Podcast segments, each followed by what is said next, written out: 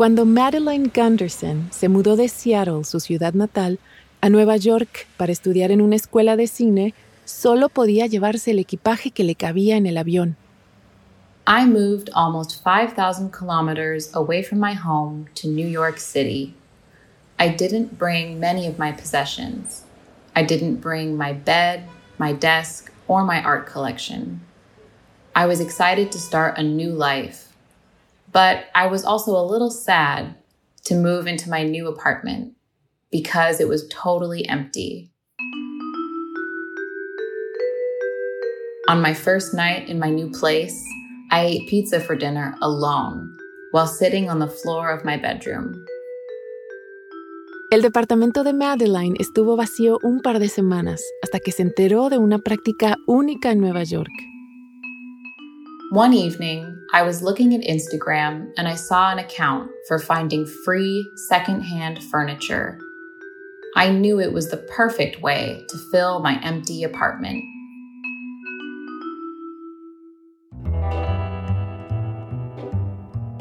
Welcome, bienvenidos y bienvenidas a Relatos en Inglés, un podcast de Duolingo. Soy Diana Gameros.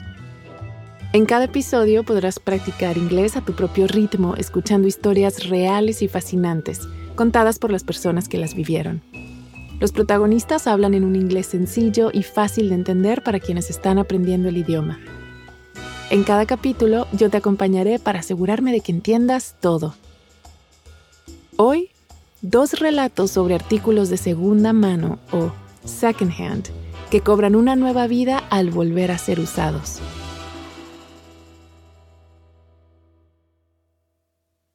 Era el otoño del 2019 y Madeline Gunderson cruzó todo el país para comenzar su escuela de posgrado. Su sueño era trabajar en el cine. It was my first time in New York City.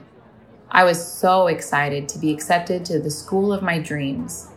I couldn't wait to explore the city. I wanted to make documentary films. And to me, New York was the best place in the world to meet lots of different people with lots of interesting stories. Madeline se instaló con dos compañeras en un pequeño departamento en Brooklyn, uno de los cinco distritos de la ciudad de Nueva York. No le tomó mucho tiempo desempacar. Como cama, solo tenía un colchón de aire o air mattress. I arrived with two suitcases full of my favorite clothing, my camera, and some photos of my friends and family. There was no bed in my new bedroom. I just had an air mattress on the floor. I thought it was normal for life to be a little difficult when you're new to New York. And when I inflated my air mattress on my first night in my new apartment, I felt excited about my new life. But I also felt alone. Al ser estudiante, Madeline no tenía mucho dinero para comprar muebles. así que se preparó mentalmente para vivir en un departamento que tuviera solo lo necesario. Pero un día, mientras hojeaba internet en su teléfono, se encontró con una página de Instagram llamada Stooping NYC. I came home from school late one night. I was pretty tired, and I was looking at Instagram before going to sleep. That's when I found an account called Stooping NYC. En la ciudad, un stoop es una pequeña escalinata frente a la entrada de una casa o edificio. Son muy típicos de Nueva York. In New York City, lots of people sit outside on their stoops. It's a good place to read a book, listen to music, or chat with friends.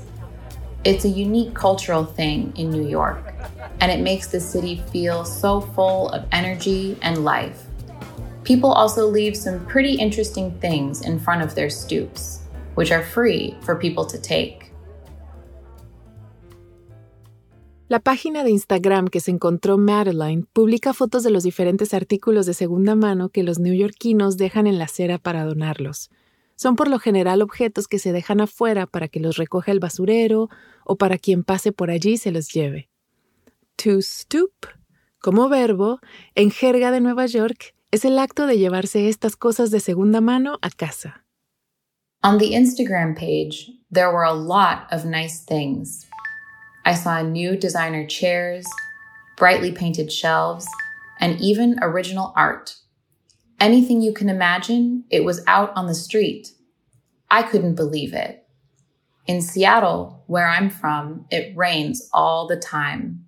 So it's pretty rare for people to leave things outside for their neighbors to take.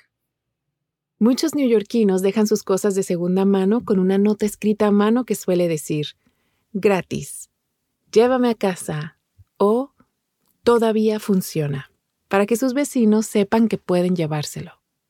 There's a famous phrase that says, one person's trash is another person's treasure. And it really is true in New York. If you don't want something anymore, then you can probably find someone who does want it. Tan pronto como se encontró con el perfil de Stooping NYC en Instagram, Madeline pensó que había dado con una solución para el problema de su piso vacío y se marcó un objetivo, amueblar su departamento con muebles anunciados en ese perfil. I turned on all of the notifications on my phone and waited. I was ready to leave the house and pick up furniture immediately. But it was actually pretty difficult because as soon as a photo is posted on the Instagram account, a race begins. You have to move fast to get the good stuff. Once, I saw a cute table on the account. I quickly got dressed and grabbed my keys. But by the time I got to the address, someone else had already taken the table. La ciudad de Nueva York es enorme. Más de 8 millones de personas viven ahí. Y la página de Instagram publica anuncios de los cinco distritos de la ciudad. I realized that stooping was a great way for someone like me, who was new to the city, to explore. While I was searching for furniture, I discovered parts of New York that were totally new to me. I got to know a lot of the city while stooping. Dado que muchos objetos regalados se los llevaban en cuestión de minutos, Madeline tuvo que ser muy paciente y aprender a moverse rápidamente. After I tried four or five times to stoop something, I finally did it. I got a white kitchen table that was really close to my apartment. It looked almost new. I was lucky because the table had wheels, so I was able to roll it back home. I was so happy to have a new piece of furniture, but I was also excited because I felt like I was becoming a real New Yorker. Después de ese éxito, Madeline tuvo que dar con algunas sillas para poder usar su nueva mesa. After a while, I also found some chairs and some really nice lamps through the Instagram page. And I even used the lamps for one of my student films. Little by little, I was able to stoop all of the furniture that I needed to fill my apartment. Con sus nuevos hallazgos, el departamento de Madeline comenzó a verse menos vacío. With all of the furniture that I found, my apartment started to feel like a real home. When I finally felt comfortable in my new place, I invited my film school classmates to Thanksgiving dinner. Everyone came to my apartment with some food, and we all sat down to eat on my table and chairs. I was so happy to share my new home with friends. Ahora que el departamento de Madeline está amueblado, ya no necesita salir a cazar muebles dejados en la calle. Pero aún sigue la página de Instagram Stooping NYC. There are so many interesting people in the city. I love seeing the things that they throw away and imagining the story behind each object. You never know when you might find a treasure.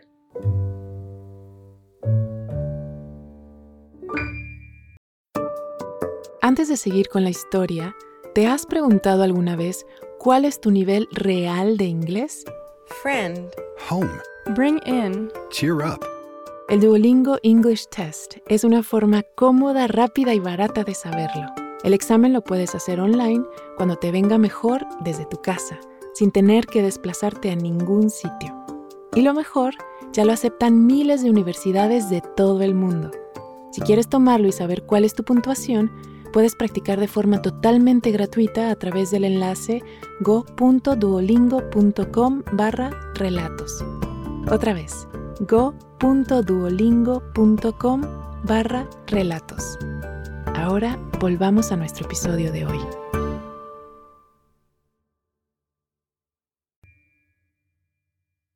A Madeline, una página de Instagram de objetos de segunda mano la ayudó a construirse un hogar en Nueva York. En Oklahoma, un estado más al oeste, la propietaria de otra cuenta de Instagram está tratando de ayudar a que otros objetos de segunda mano encuentren su hogar. Ese perfil publica fotos de cosas olvidadas dentro de libros de segunda mano. Emma Smirker lleva la cuenta. Ella es profesora de francés en Oklahoma City. Lleva años coleccionando libros usados de tiendas de segunda mano y mercados, o flea markets. I have always loved going to flea markets and secondhand stores. I used to go with my dad when I was a kid. I like looking at the old used books. They're dusty, and I always feel like I have to wash my hands after I touch them. But that's a good thing because it makes me feel like I'm spending my time doing something special. Un libro usado en particular hizo que Emma comenzara un viaje en busca de objetos ocultos escondidos entre páginas. Because I'm a French teacher, when people find French books, they usually think of me. In 2018, someone gave me a French book for my birthday. And inside the book, there was a receipt from a cafe in the city of Montreal in Canada. I thought that receipt was so cool. I started thinking about the original owner of the book. I wondered if the person was a native French speaker or if they were trying to learn French, like I once did.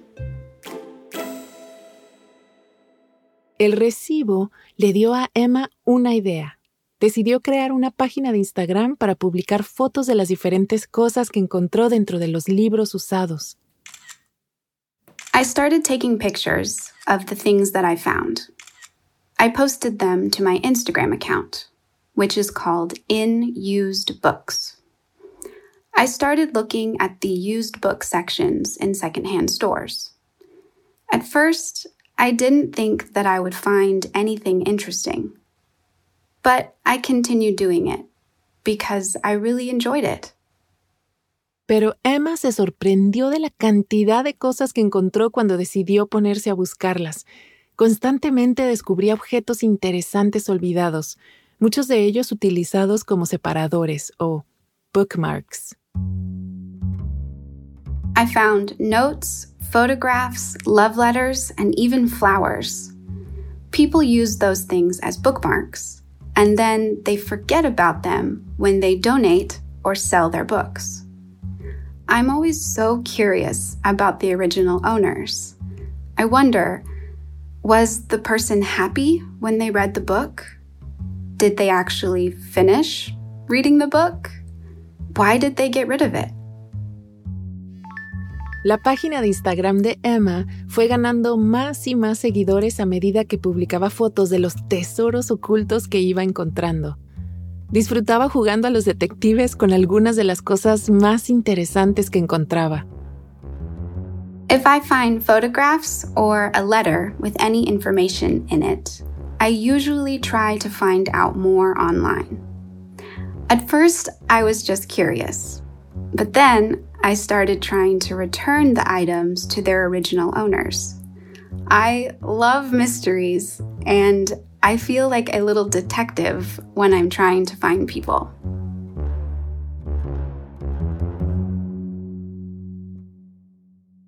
En más de una ocasión, Emma ha logrado devolver esas fotos familiares antiguas, y un hallazgo en particular la impresionó.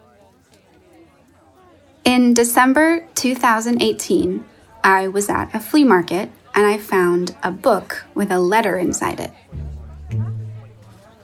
Then I realized that it was actually a poem written to a newspaper in Ohio. The date on it was 1893, over 100 years ago. I was so excited. I thought, wow, this is it. I've always wanted to find something like this.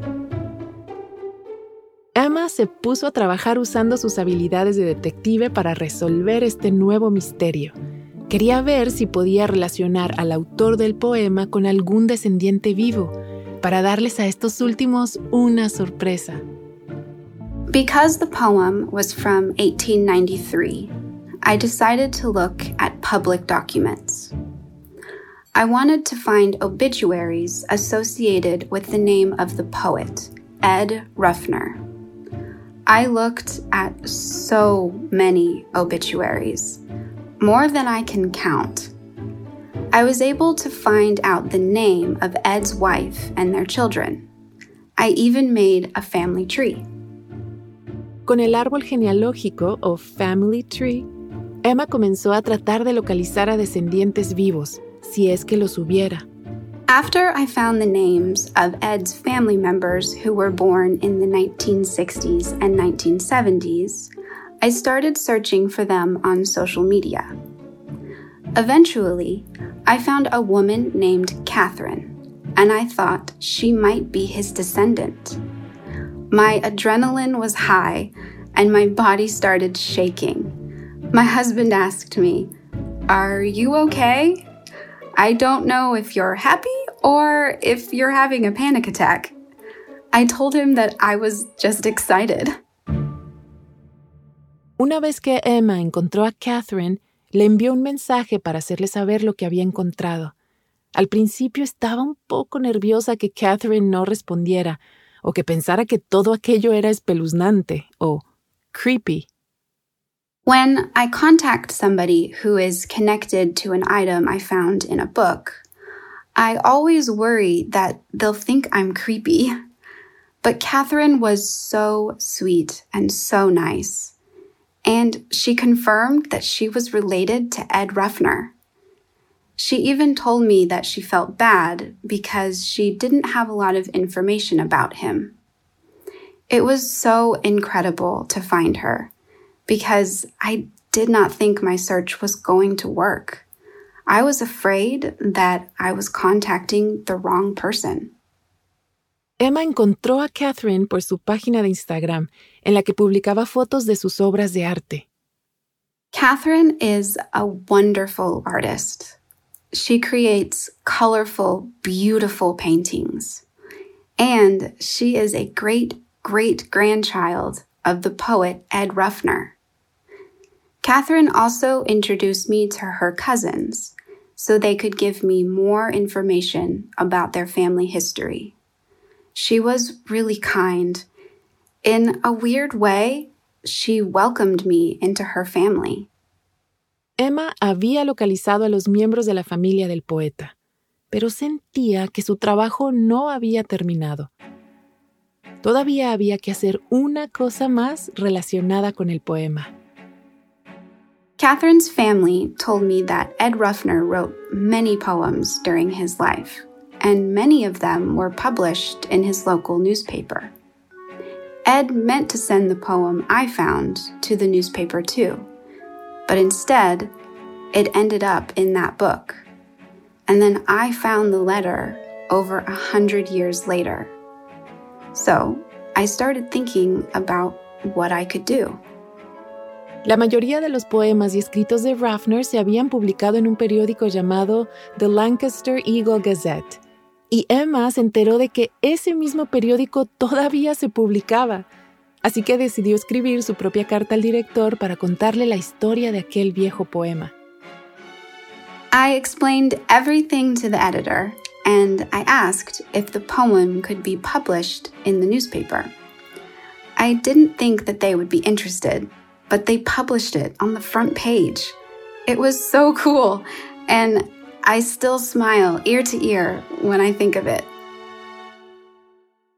En febrero del 2019, el poema de Ed Ruffner, Primavera Adiós, Spring Goodbye, se publicó en la primera plana del Lancaster Eagle Gazette, más de 125 años después de haberse escrito. I asked the family if they wanted the poem back, and they said, No, you should keep it. You've earned it. It's a beautiful poem about spring and how sad it is when the season ends. It's an old poem, but that idea is still true today. Spring, goodbye. It is best we part, and yet I sigh. Después de todo el trabajo de Emma, el poema finalmente volvió a los descendientes del escritor, habiendo así encontrado su último destino. Gracias al interés de Emma por los libros de segunda mano, un misterio olvidado por mucho, mucho tiempo, por fin había sido resuelto. I am a huge fan of poetry, but there's something very, very personal about this poem in particular. People tell me that it was my destiny to find it and to share it with the world. I really like that feeling. I feel like I'm doing something good. Emma Smirker vive en Oklahoma City, Oklahoma. Sigue enseñando francés y dirige su página de Instagram arroba inusedbooks. Nuestra primera narradora, Madeline Gunderson, produjo este episodio. Es una periodista y cineasta que vive en la ciudad de Nueva York, donde sigue contando historias sobre sus vecinos. Tú mismo puedes buscar tesoros donados en la página de Instagram que ella usó, arroba stoopingnyc.